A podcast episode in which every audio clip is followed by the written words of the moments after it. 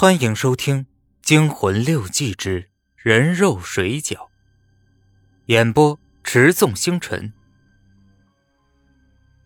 凡是台北人，或是住过台北的人，甚至不住在台北的人，都应该知道台北市最有名的隧道。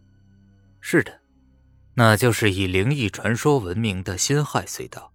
辛亥隧道贯通台北市与景美木栅一带。是文山区与台北市的交通要道，隧道入口的这一端，台北市立第二殡仪馆俨然在焉。殡仪馆旁便是供应全台北市饮用水的自来水厂。说起来，台北人也蛮有创意的。火葬场里的尸体焚化后总是灰飞烟散，融入储水槽中，添加天然钙质、矿物质。想来，台北市民。罹患骨质疏松症的比例应该比较低才对。咸海隧道穿越的是一落不起眼的缓丘，丘上没有几棵树，光秃秃的，挺丑陋。山上密密麻麻散布了各式各样的土馒头，因此住在山脚下宿舍区的台大男生们总戏称此丘为“馒头山”。馒头山的两面。脚下是错落着零星的门户人家，早期眷村的遗迹。时间是何时已不可细究。总之，这个故事就发生在山脚下某家卖水饺的小店里。水饺的老板，我们姑且称他为黄老汉。黄老汉是个退伍农民，单身了五十年，经人介绍才娶了个寡妇。寡妇带了两个儿子嫁了过来，黄老汉倒不嫌两个孩子是拖油瓶，视如己出般疼爱。夫妇两人商计后，决定借笔钱来，再用黄老汉多年辛苦攒的一点小钱贴补上，开家小馆子，买些面点和手工水饺。黄老汉做的水饺口味很地道，妻子也任劳任怨协助店面的经营，但不知为什么缘故。生意总是不好，生意清淡也罢，最糟的还是日渐下坡。来过一次的客人通常就不会再上门了。渐渐的，每天擀的面皮儿少了，但是冰柜里卖剩的水饺却越来越多。这时，一整天只卖出一盘水饺。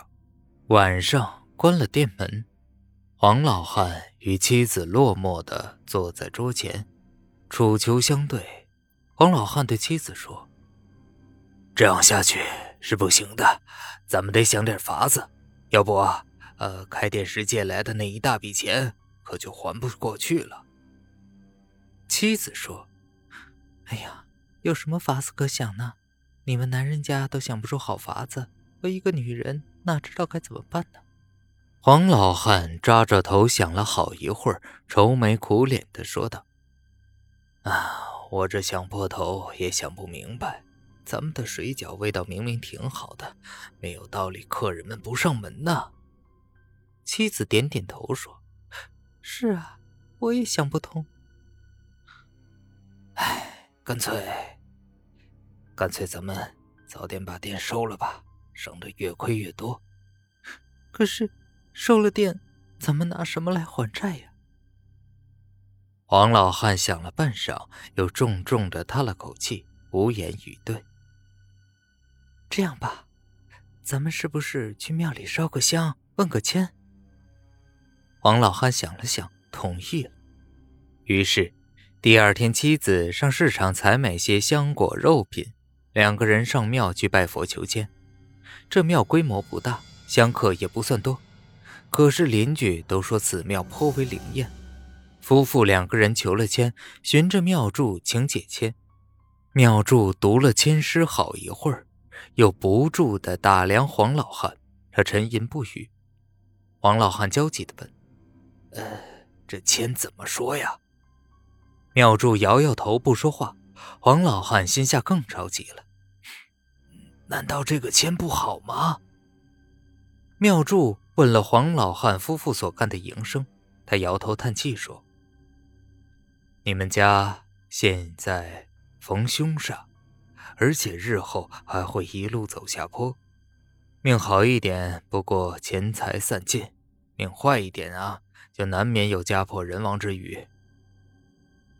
夫妇两人听了大惊，黄老汉连忙问道：“啊，那么，请问一下，有没有什么破解这凶煞的方法呀？”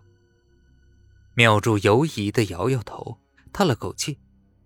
黄老汉的妻子哇啦一声哭了起来，他跪在庙祝面前说：“师傅，求您，求您指点一条生路吧。”黄老汉也忍不住跪了下来。是啊，师傅，求求您，呃，我年纪已经一把了，家里两个孩子还小，这样下去，叫我那两个孩子可怎么办呢？解厄的方法并不是没有，只是……妙祝说到这儿又不说了。师傅，求求您告诉我，不管要花多少钱都没有关系。黄老汉夫妇赶紧哀求道。说来也挺可笑，两人本是因为钱财快耗尽了才来求神拜佛的，现在却急得连花多少钱都没关系的话都讲了出来，也不想想哪儿来的钱呢？哦，你们误会了，我不是向你们要钱，不是我故意不告诉你们，实在是这个方法太缺德呀！黄老汉夫妇拼命的恳求，最后妙柱叹了口气说。好吧，我说，可是你们绝不可以泄露出去，否则必遭大祸。他压低了声音说道：“想要扭转运势，唯一的办法就是卖人肉水饺。”啊，人肉水饺！黄老汉夫妇吓得脸都白了。怔怔的望着妙祝。对，人肉水饺，只有这个办法可以改变你们家的命运。可是，你们一定要记住，这件事儿绝对不可以让别人知道。还有啊，你们家人绝对不能吃这些水饺，否则一定会大难临头的。本集播讲完毕。感谢您的收听。